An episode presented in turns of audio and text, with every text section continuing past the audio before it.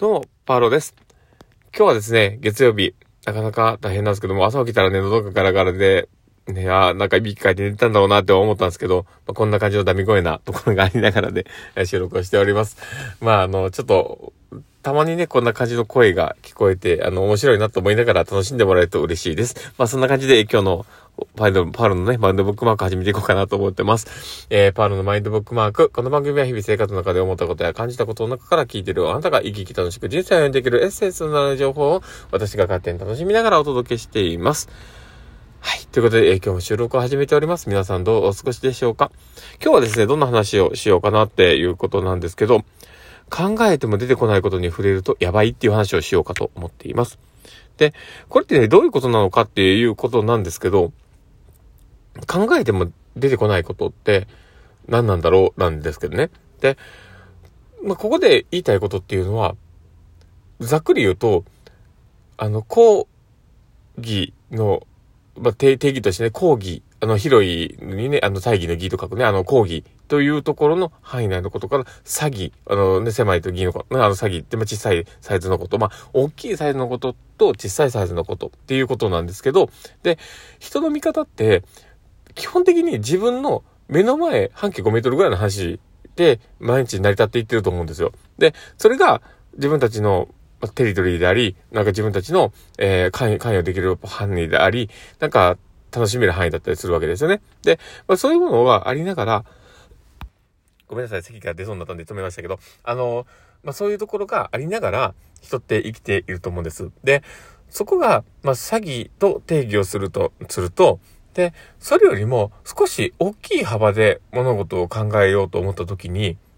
普段考えていないことである場合、そこがね、答えが出ないんですよ。で、まあ、例えば僕からすれば、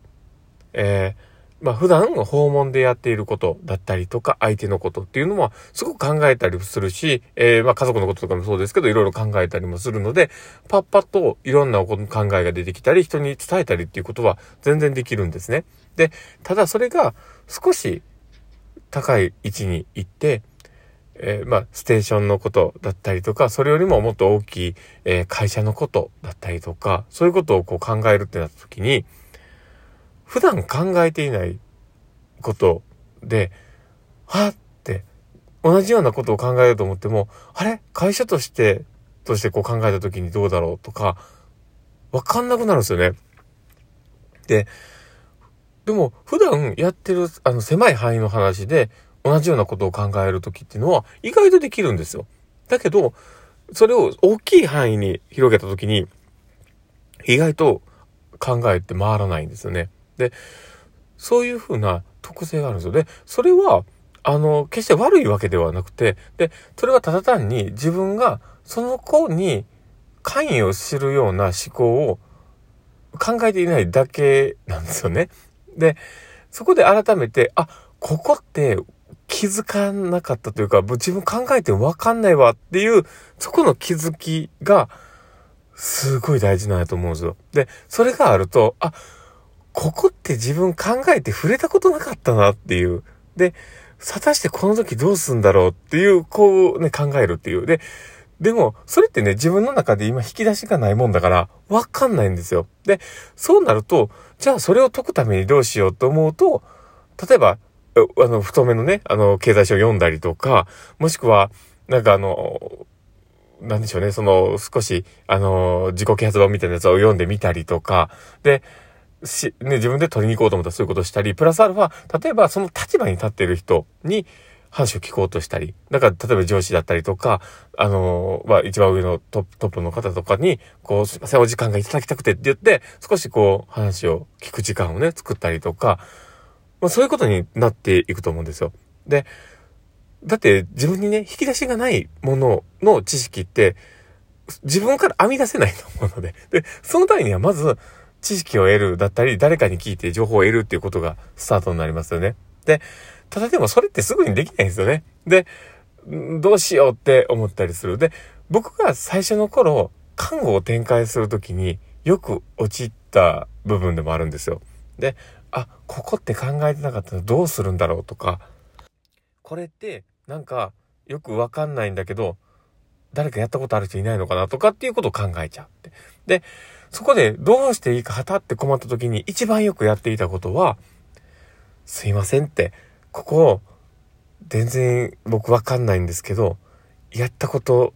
あるとは思うので、すいませんけど、ちょっと教えてほしいって。で、上の人に情報を得る。で、うちのスタ、うちのね、上司は、あの、バンバンそこ突っ込んで聞いてきてくれるんで、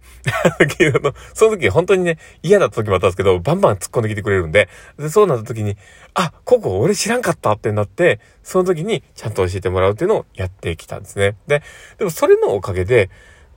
看護に関することって意外と僕も、その、今やってる仕事に関しては、ある程度答えが出るっていうことはあるんですよね。だから、その、わかんないわって考えたことなかったわって思うことっていうのは、実は激アツで、で、それを知ることが、もうすごい大事。で、そこの一歩踏み出す、そこの誰かの話を聞く、誰かにね、あの、まあ、教えてもらうでもいいですし、情報を得るってことをして、そこを考えるってことを、まず、やる。で、それが、本当に大事なことだなって思います。で、それは何に関しても言えることだと思うので、ぜひ参考にしてもらったらいいかなと思っています。だから考えても出てこないことに触れる瞬間は激アツって思いましょう。そんな感じで、まあ、あの、今日はね、話をしてみようかなと思って入れてみました。えー、この放送がね、あ、なるほどな、ためになったな、面白かったなって方がいたらですね、ぜひフォローいただけたら嬉しいなと思っております。そして、あの、リアクションも残していただけたら嬉しいなと思ってます。ハートマークだったり、ネギだったり、あの、ね、フェイスマークだったり、本当にいつも嬉しいなと思ってます。